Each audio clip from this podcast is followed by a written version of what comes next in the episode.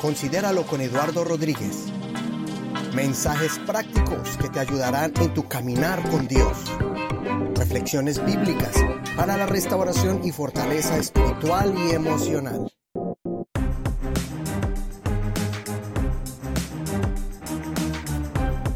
¿Te ha pasado que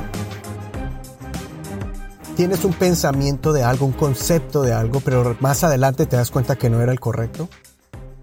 Eso se llama perspectiva. Tienes perspectiva de algo, pero cuando cambias de ángulo o cuando te acercas especialmente, ves que lo que estabas mirando confirmas de que no era exactamente lo que pensabas. Y ese es un cambio de perspectiva, cuando cambias de ángulo, cuando te acercas a algo. Pero, ¿qué tal que si mi perspectiva, que yo pienso que es la correcta, está equivocada? Y quiero ser más específico. ¿Qué tal que si lo que tú estás mirando en el estado en que estás, que tal vez estás pensando de que estás en, un, en una situación caótica, realmente no es tan caótica como la que, lo que pensamos? O al contrario, tal vez te sientes muy cómodo, pero lo que pasa es que estás acercándote al abismo. Todo depende cómo tú estés mirando las cosas. Y cuando esa perspectiva es borrosa o no es clara, entonces estamos mirando nuestra realidad pero de una manera distorsionada. Y más adelante te voy a poner ejemplo de lo que quiero decir, pero primero quiero que definamos lo que significa perspectiva. Perspectiva significa visión que se obtiene al observar algo desde un punto. También perspectiva puede ser posición desde la que se observa algo, así simple y sencillamente. Y otra definición sería visión o concepto que se tiene de algún acontecimiento sea un evento, sea un objeto o sea de tu, de tu realidad, de tu presente. ¿Cómo lo estás mirando? Y realmente, ¿lo estoy mirando correctamente, claramente? ¿O tal vez está distorsionado porque algo lo está estorbando? Eso es lo que pasa a veces con nuestras vidas. Por ejemplo, una perspectiva que podemos, em, de un ejemplo muy común, un vaso, imagínate un vaso con agua hasta la mitad. La pregunta es, el vaso está medio lleno o está medio vacío. Entonces, si tú, si tú eres una persona que de pronto lo tiende la tendencia de mirar las cosas de un punto pesimista, vas a decir, ah, no, ese vaso le falta mucha agua para estar lleno. Pero si tú tienes una perspectiva con una, con una visión optimista, entonces tú dices, oh no, el vaso está casi lleno. Entonces, todo depende como tú lo miras y, está en la mitad. Entonces, el problema de la perspectiva, porque todos tenemos una perspectiva y, podemos, y podemos entender de diferentes palabras, pero con la realidad correcta. Por ejemplo, un accidente, cuando hay un carro que está chocado, tú lo, puedes, tú lo miraste de un ángulo y yo lo miro de otro. Yo puedo decir, el del carro rojo tuvo la culpa. Yo puedo decir, no, el del azul tuvo la culpa. Todo depende de la perspectiva. Pero lo que sí vemos es un accidente y un choque.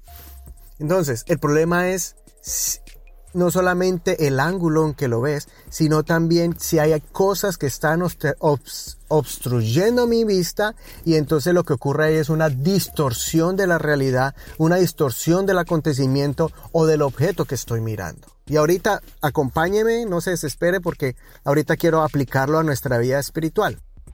Cuando una persona ve algo distorsionado, eso tiene un nombre científico y eso es refracción o reflexión. Son dos cosas diferentes. Refracción es ese ejemplo como cuando un, haga este experimento casero. Coja un vaso de agua, el mismo vaso medio lleno, medio vacío, cójalo y métale un lápiz, métalo así en diagonal, bajando, o como usted lo quiera poner o meter. Y usted, se va, y usted va a notar que cuando el lápiz entra en el agua, da la sensación, la, el fenómeno visual de que el lápiz o se parte o se, y se dobla, o el lápiz se parte y se, y se corre hacia un lado, dependiendo como usted introduzca el lápiz en el agua. Eso se llama refracción. Cuando el lápiz entra a, un, a otro elemento, cuando está en el aire y entra en el agua y está rodeado de un elemento que es el vidrio, entonces ocurre un cambio de ondas, de, de, las ondas de la luz, y entonces ahí es donde eso se llama refracción. Y uno dice, uy, ¿qué pasó con el lápiz? ¿Se partió? ¿Se dobló? No, es un efecto, es un fenómeno de la física.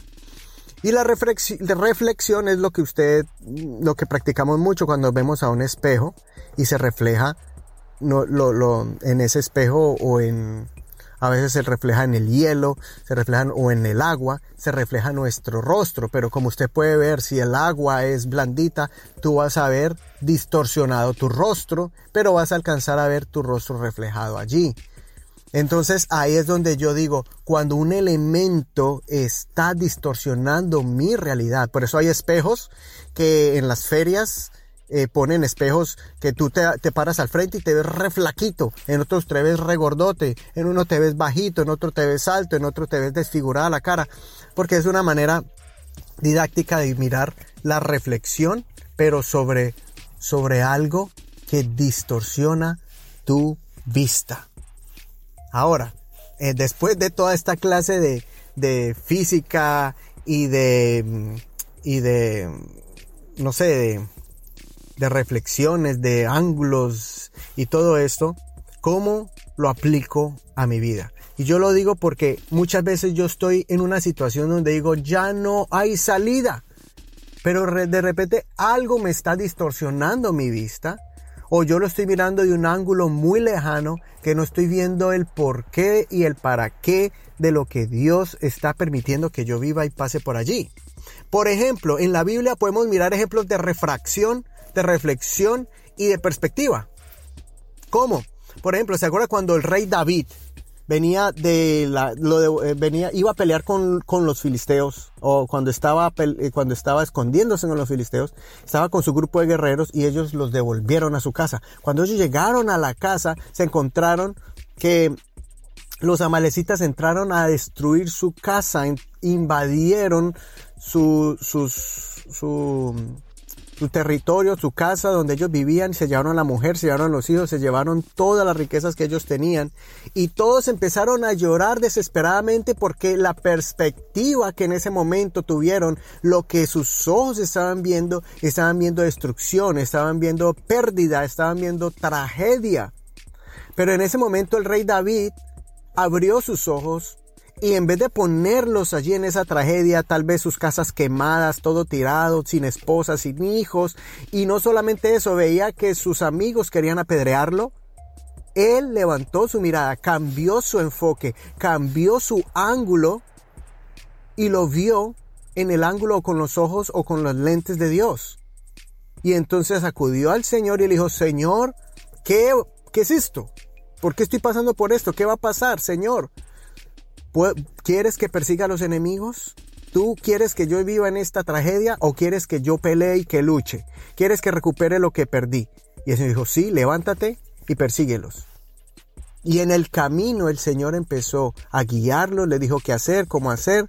Habían unos que su perspectiva estaba tan horrible, tan desgastada y estaban tan cansados, tan deprimidos, habían llorado tanto que no pudieron ni siquiera ir a la lucha. De 600 hombres, 200 se quedaron, no pudieron pasar a donde los enemigos y con 400 hombres David recuperó todo, los destruyó a los enemigos, salieron corriendo y encontraron todo allí, recuperaron sus esposas, recuperaron sus hijos, recuperaron lo que perdieron y no solamente eso, sino que también obtuvieron de ellos el botín, un botín de guerra, muchísimo, en abundancia, lo que ellos nunca se esperaban. No perdieron un solo soldado. No perdieron una sola esposa ni un solo hijo. Todos lo recuperaron y al contrario Dios les triplicó tal vez lo que tenían. Cambio de perspectiva. David cambió de perspectiva. David no se quedó allí llorando, sino que él sabía a quién, en quién podía, a quién podía clamar y quién podía dirigirlos y quién podía cambiar su situación. Cambio de perspectiva. Otro ejemplo que podemos mirar es el pueblo de Israel. Cuando ellos llegaron y se pusieron a llorar en el desierto, empezaron a lamentarse y la Biblia especifica, y eso y en los versos bíblicos los voy a poner en las notas si usted los quiere buscar, especifica de que ellos escucharon a, las, a los extranjeros quejarse. O sea, ni siquiera gente del pueblo de Israel, sino gente que los acompañaba, los extranjeros, lo acompañaron y empezaron a, hablar negativamente, a ver el vaso medio vacío. Y empezaron a decir, oh no, mire, nos vamos a morir de hambre aquí, no tenemos carne, queremos carne. Y recordamos los vegetales y recordamos las cebollas y recordamos este, las frutas. Y mire este pan tan seco que cae del cielo y este puro pan del mismo sabor, la misma cosa comemos todos los santos días de mañana, tarde y noche, maná, maná, maná, maná, maná. Escuche mi tono de voz, mire la quejadera. Mira la perspectiva que tenían ellos y se dejaron contagiar por ese ángulo. Ellos se olvidaron de que eran esclavos, de que salieron de la esclavitud, de que iban a una tierra prometida. Ellos se olvidaron de que el pan que les caía no era del trigo que ellos cosechaban en el desierto, que tenían que ir a comprarlo a los vecinos. Venía del cielo, caía literalmente todos los santos días a la puerta de ellos. Solo tenían que salir a recogerlo todos los días. Pero ellos se olvidaron de eso. No miraban que el zapato del calzado de sus pies no se gastaba. No miraban que su ropa no se desgastaba. No miraban eso, no miraban que había un Dios sobrenatural que se manifestó de manera extraordinaria y visual, palpable, en medio de una nube, de día dándole sombra y en la noche dándoles calor, en una columna de fuego. Cambio de perspectiva. Y entonces, ¿qué hizo Dios? Dios les dio de comer, pero eso produjo un castigo porque tentaron a Dios, murmuraron con Dios.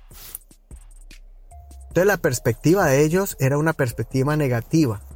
Y como ustedes saben, eso les causó a ellos un, les causó que a lo último no cambiaron su perspectiva, no cambiaron, ellos miraban su realidad distorsionada, ellos miraban solamente un, montón de desierto que caminaban y caminaban y se quejaban y se quejaban y se quejaban y Dios les hacía milagros y se olvidaban rápido del milagro. ¿Qué ocurrió con esto? Cuando ya estaban al frente, ya habían llegado a la puerta de la tierra prometida, estaban en la orilla, estaban allí, en la frontera. Y Dios ya, y ellos ya estaban dispuestos a pasar a conquistarla, pero ellos dijeron, no, queremos saber dónde nos vamos a meter, cómo es, queremos ver las entradas, queremos ver las ciudades, queremos ver la gente, para poder atacarlos y, y, no cogernos desprevenidos, déjanos mandar unos, unos espías. Y bueno, ellos dijeron, vamos a enviar espías, vamos a hacer entonces la conquista como ustedes quieren, para que se sientan cómodos. Entonces ese fue el problema. Mandaron de cada tribu un príncipe, un líder, un guerrero.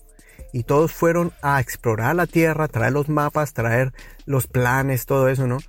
Y cuando ellos vinieron, primero, vinieron muy felices cargando entre dos un racimo de uvas, trayendo esas frutas gigantes, mostrando el fruto de la tierra. Pero, pero, pero, la perspectiva de la mayoría fue distorsionada. ¿Cómo? Porque miraron lo negativo, miraron los, lo, lo, difícil, miraron lo que les iba a costar en los ojos de ellos. Ellos miraron que los habitantes eran habitantes grandes, fuertes, que en ese tiempo les llamaban gigantes. Ellos miraron que era primero el reporte fue, sí, una tierra muy linda, abundante, fluye leche y miel, o sea, en señal de que era muy fértil, pero dijeron, no, hay gigantes. Y cuando nombraron lo negativo, se regó entre todos la perspectiva. Yo no sé, ellos tal vez eran personas sí altas, pero ellos se imaginaron gente que era imposible de conquistar. Pero ¿cuál era la perspectiva de Josué y Caleb, los dos que llegaron con un reporte positivo? Dijeron, no, no se asusten, no importa que sean gigantes, no importa que midan 100 metros, no importa que sean millones, lo que importa es que Dios nos ha entregado esta tierra en, sus, en nuestras manos y es una tierra que ya está conquistada porque Dios ya no la dio y nosotros podemos hacerlo. ¿Y sabe por qué ellos tenían confianza? Yo pienso porque Josué ya había visto la mano de Dios en el desierto peleando con nosotros, con los amonitas y todos ellos y todos estos enemigos, a las malecitas que llegaban y los enfrentaban y ellos peleaban y Dios estaba con ellos. Él ya tenía experiencia, dijo, esto tampoco nos va a quedar grande, no importa que hayan murallas, no importa que hayan gigantes, Dios nos va a dar esta tierra. Pero fue más la perspectiva negativa y distorsionada del pueblo que lo que ellos estaban mirando. Y recuerde, Josué y Caleb estuvieron allí, también pisaron esa tierra y ellos, su perspectiva fue, esto es pan comido. Si tenemos a Dios de nuestro lado, esta tierra es de nosotros. ¿El vaso medio lleno o el, vaso medio vacío? ¿Será que el lápiz se dobla o simplemente está distorsionado porque entró en el agua? Ahí es donde tenemos que mirar cuál es la perspectiva que usted y yo estamos teniendo en nuestra propia realidad. De pronto tu realidad parece que no hay salida, que no hay para dónde ir, parece que es de, de eh, fracaso, pero usted no sabe que Dios te está preparando con eso que tú estás teniendo, lo va, lo va a poner, si tú lo pones en tu mano, en las manos de Dios, si haces como David y le dices, Señor, aquí está este fracaso, ¿qué vas a hacer con ello? El Señor te tiene preparado más adelante lo que quiere hacer con eso, que con lo que te está haciendo sufrir, con lo que te está haciendo llorar. No sabes si es una historia que Dios está escribiendo como ejemplo para otros, para que otros puedan conocer a Dios, para que otros, por medio de ti, de tu historia, para que otros puedan fortalecerse. Tú no sabes si por medio de tu historia que estás pasando tan difícil, cuando la pases, cuando pases al otro lado, cuando llegues a, a la salida, no sabe si esa historia va a salvar muchas almas de la muerte, de la depresión, del suicidio. Usted no sabe. Familias van a ser restauradas. Pero lo que tienes que hacer es ponte los lentes de Dios, porque los lentes de Dios es la perspectiva correcta, real. Mire cuántas cuántos israelitas quedaron en el, en el, cuántas personas quedaron tiradas en el desierto. Y el Señor se cansó y dijo, estas personas definitivamente no van a cambiar su perspectiva. Siempre están pensando lo peor y lo negativo. Siempre están buscando los peros. Siempre están buscando las excusas. Entonces, eso que ellos dicen. Y ellos, y ellos mismos dijeron, no, este Dios nos va a matar en el desierto. Entonces ellos dijeron, así, ¿Ah, quieren morir en el desierto? Ese es su deseo. Llevan días, semanas y meses diciéndome eso. Que ay, que vamos a morir aquí, que Dios nos sacó de Egipto para matarnos en el desierto. Ah, bueno, entonces les voy a conceder su deseo. Van a morir en el desierto. Y sus hijos son los que van a pasar a la tierra prometida. Increíble. Excepto Josué y Caleb. Ellos que creyeron en mí y, y ellos estaban mirando las cosas con mis lentes, con mis ojos. Wow. No nos perdamos llegar a la tierra prometida, no nos perdamos alcanzar lo que Dios nos tiene con ese plan que Él tiene que ya está escrito desde antes. Y es verdad, a veces nosotros tomamos decisiones equivocadas o de pronto apresuradas, pero aún así Dios en su amor lo toma y lo torna para bien. Vamos a tal vez a sufrir ciertas consecuencias por nuestras decisiones, pero cuando tú te humillas y te pones en las manos de Dios y dices, Señor, escúchame y mira mi, mira mi vida, que la estoy mirando de esta manera oscura, que no veo a dónde ir, el Señor dice, yo te muestro el camino y dónde te voy a llevar y antes y aún más vas a ver cosas que aún ni te imaginas como yo te quiero bendecir y te quiero utilizar. No nos perdamos llegar a la meta. No nos perdamos llegar a y adquirir esa recompensa simple y sencillamente por estar lamentándonos todos los santos días por los errores y fracasos del pasado. ¿Cuántas carreras no fueron terminadas y faltando metros para llegar a la meta? ¿Cuántas montañas no fueron conquistadas por personas que les faltaron unos cuantos metros para llegar? ¿Cuántos matrimonios que no buscaron ayuda, no se restauraron, no buscaron material para, no buscaron alguna persona que pudiera ayudarlos? ¿Cuántas eh, personas eh, por no humillarse un poco más, por no reconocer la falta, por amarrar el rencor, por sostenerse en un orgullo ridículo, no permitieron que su matrimonio se restauraran por ese orgullo? Pero yo sé que también hay familias donde definitivamente se quebraron y no pudieron seguir. Yo entiendo también eso. Pero qué bueno que usted vuelva a levantarse y vuelva a restaurar su hogar o, empezar de nuevo. Pero que luche, que usted pueda decir, yo luché y di todo para que mi hogar se restaurara. Si definitivamente no se pudo, que no sea porque tú no lo diste todo. hijos perdidos por la impaciencia de un padre que no entendía que tal vez su hijo tenía un temperamento fuerte o necesitaba afirmación.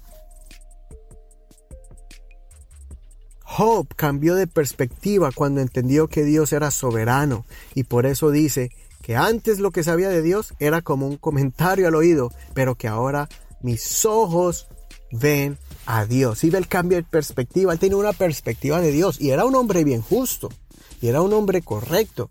Pero cuando pasó por la prueba y se levantó, cuando pasó por la prueba y entendió lo que Dios tenía para él, entonces las cosas fueron diferentes. Su mirada y su perspectiva fue más profunda, se acercó más a Dios.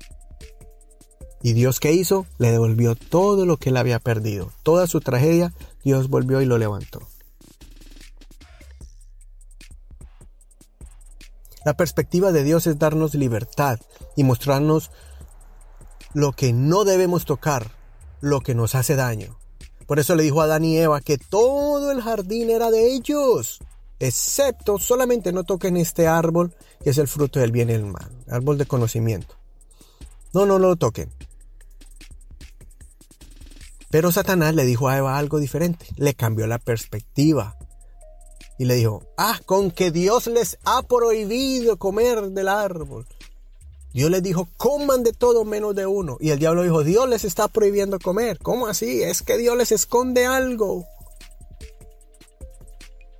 Y entonces Eva pensó que Dios les estaba escondiendo algo a ellos.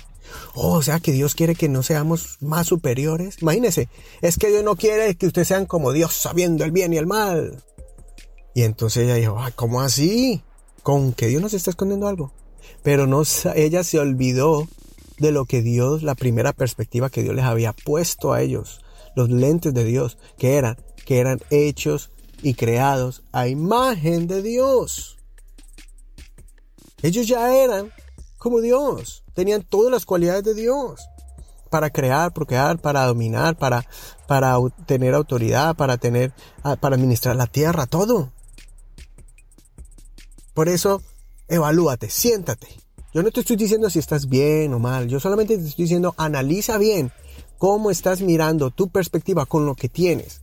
Tal vez no tienes el dinero que quisieras tener, tal vez no tienes la profesión que quisieras tener, tal vez no tienes las personas alrededor que quisieras que estén contigo, tal vez no estás en una posición que quisieras estar, tal vez no estás en el trabajo que tanto anhelas. Pero ¿cuál es tu perspectiva? Es de quedarse de brazos cruzados y lamentarse todos los días lo miserable que eres cuando llegas de trabajar y esa, y esa amargura la tiras a tus hijos, a tu esposa y siempre tienes cara de, de, de tragedia.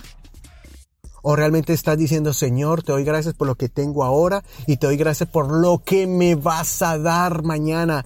Porque yo me voy a preparar, porque yo me voy a mover, porque yo voy a utilizar tus dones y tus talentos. Todo eso que has puesto en mí, voy a utilizar esa inteligencia, voy a utilizar esa recursividad, voy a utilizar esa creatividad, porque yo soy el hijo del Dios creador. Voy a utilizar la fe que me va a llenar de optimismo, de que voy a mirar que cada día tiene su propio afán y lo voy a enfrentar. Y cada día tiene su bendición y la voy a recibir porque las bendiciones de Dios son nuevas cada mañana. Y si yo me equivoqué, voy a recoger esa, ese, ese perdón de Dios porque su misericordia son nuevas cada mañana. Voy a creer en ese Dios que ha dicho que no me faltará ni techo ni comida. Voy a creer en ese Dios que ha dicho que me ha sustentado y me sustentará. Y que lo demás se va a llamar añadidura. Y estoy listo para recibir esas añadiduras. Porque Él es el que, ese es el Dios. Que cuando tú das, cuando tú das tu fe, cuando tú das tu fe a Él, tu creencia en Él, tú pones tu confianza en Él, Él te da en abundancia. ¿Me entiendes? No solamente la, el, el, esa ley de dar y recibir, no solamente se aplica a la, cuando tú das una ofrenda y Dios te devuelve, ¿no? También te da bendiciones en abundancia. Mire, había una mamá, y eso lo conté creo que en un podcast pasado, en un programa pasado, en un episodio, donde una mamá que estaba cansada porque sus zapatos de sus niños lo mantenía gastando y estaba harta de que su niño por tanto jugar los destruía y se sentó al lado de una madre y esa madre eh, le empezó a ponerle la queja y la madre le dijo, mire, ojalá si yo pudiera tener un hijo así como el suyo que destruyera zapatos. Dijo, ¿cómo así? ¿Por qué? Dice, porque mire mi hijo. Él tiene sus, sus zapatos de hace años y nunca los ha destruido. Y cuando miró, su, el hijo de esta señora estaba en silla de ruedas, con unos zapaticos nuevos allí, pero nunca usados. Otra perspectiva de otra, y este es de la vida real, esta anécdota Esta anécdota la escuché de una autora que siempre que llegaba y en el baño siempre peleaba con el marido, porque el marido eh, presionaba la crema de dientes desde la mitad, no desde abajo hacia arriba, sino como que la, la, cogía con la mano y la, apretaba. Y ella le daba una desesperación eso y peleaba y alegaban en la mañana y que mire, que vea, que así, que asá. Y el hombre, bueno, se iban. Y siempre le daba la misma, la misma eh, lo criticaba siempre en eso. Hasta que un día ella cambió de perspectiva. ¿Y sabe qué fue? Dijo, ay, mi esposo se acaba de cepillar porque acaba de aplastar la crema. Eso significa que mi esposo tiene buena higiene de dientes, se cepilla todos los días, por lo tanto va a cuidar sus dientes por años, por lo tanto no le va a dar caries, por lo tanto le van a durar y eso significa que cuando mi esposo llegue a viejo va a tener una dentadura sana y no fea o con una caja. Entonces, Qué bueno que mi esposo es así, que se preocupa en cepillarse los dientes. Y el nombre de la, de la mm, autora se lo voy a poner también en las notas allí, que ella escribió un libro y, ella y me pareció tan curioso que de ahí en adelante lo que era una tortura para ella o era como una espina en el zapato siempre, una espina en el, en, clavada en el pie ahí que le fastidiaba. ¿Se ha visto esas astillas chiquititas que están ahí, que ahí, ahí, ahí, si se tengo algo en el dedo pero casi que ni se ve? Así a veces son cosas que las vemos con esa perspectiva. Ay, qué pereza, qué pereza. Ay, ¿por qué es así? ¿Por qué es así? Y entonces uno se, se amarga el rato. ¿Y sabe qué pasó? Para ella se convirtió en una cualidad de su esposo. Tengo un esposo que le gusta cepillarse los dientes y que se lo está cuidando. Entonces, cambio de perspectiva. Cambio de perspectiva. En conclusión, Cambia tu perspectiva. Ya no mires más por el espejo retrovisor ni por el espejo que, te hace ver más gordo, flaco, chiquito y grande. Y, ya no mires más las cosas atravesándolas ni siquiera por un vidrio o por un agua, porque siempre van a estar distorsionados. ¿Qué te parece si todos miramos hacia el frente?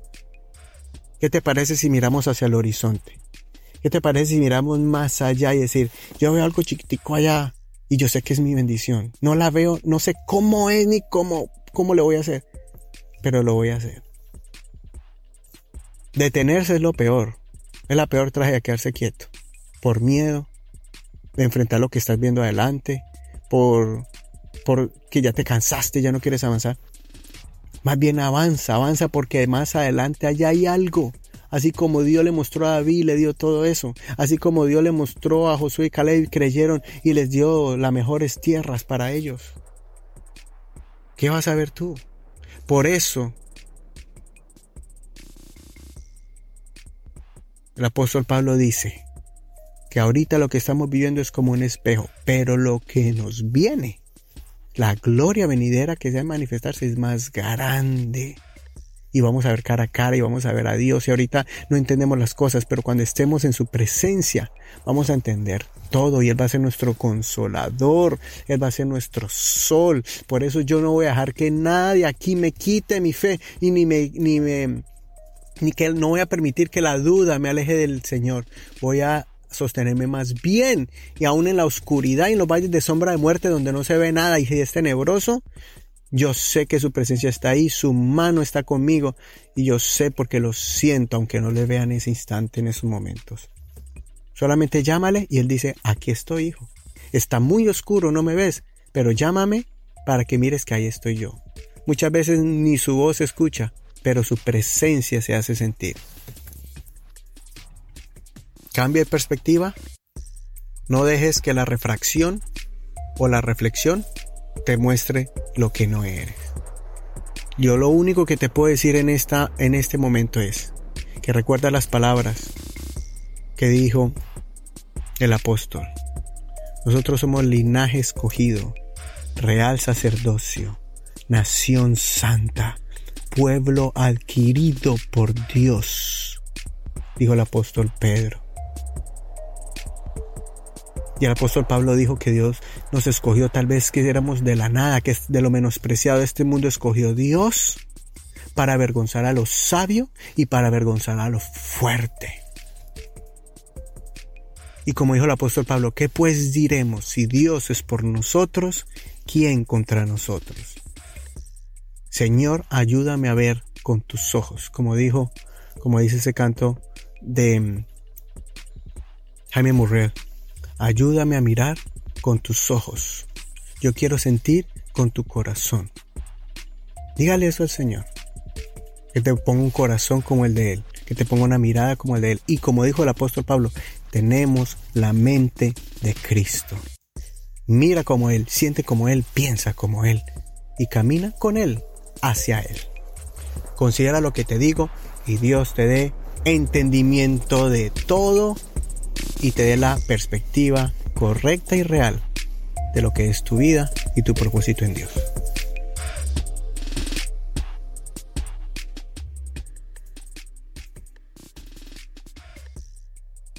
Considéralo con Eduardo Rodríguez. Ya concluyendo este episodio, quería agradecerte y antes de escuchar la canción de la semana, quería agradecerte por todo lo que has hecho, por compartir este episodio o los demás de nuestro podcast. Gracias por eso, porque de esa manera has ayudado a muchas personas que nos han escrito agradeciéndonos por cada uno de estos mensajes que han llegado en el momento que más lo necesitaban en sus vidas. Por eso a ti te regalo esta canción llamada Al modo mío de Rocío Crook que va relacionada con el tema de hoy y que nos muestra que a veces cuando miramos algo en nuestra perspectiva y actuamos conforme a nuestros impulsos, nos podemos estar perdiendo de las bendiciones de Dios y bloqueando que la gloria de Dios se manifieste con poder en nuestras vidas. Pero cuando tú te haces a un lado, cuando tú miras con los ojos de Dios y la mente de Dios, entonces el Señor empieza a orar en gran manera. Rocío Crook.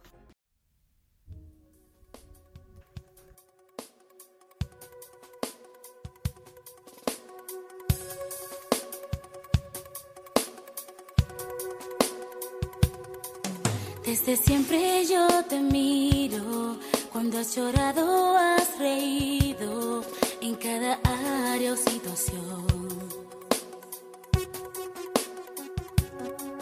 Muchas veces me has sentido, otras piensas que me he ido. A la verdad siempre has tenido mi atención. Solo que a veces oras he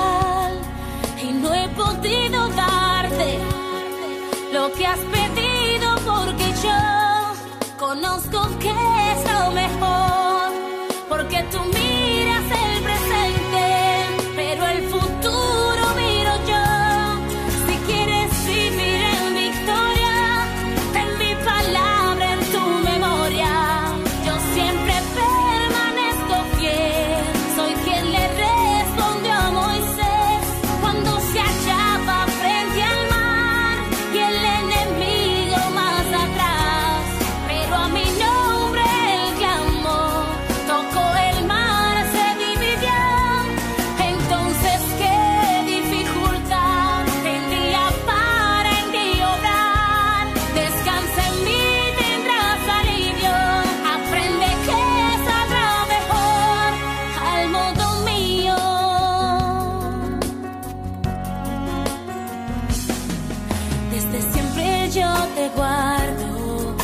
siempre tienes mi respaldo, porque me buscas con el alma y corazón. Desde siempre te respondo y mi rostro nunca escondo. En tu camino siempre está mi bendición. Solo que a veces oras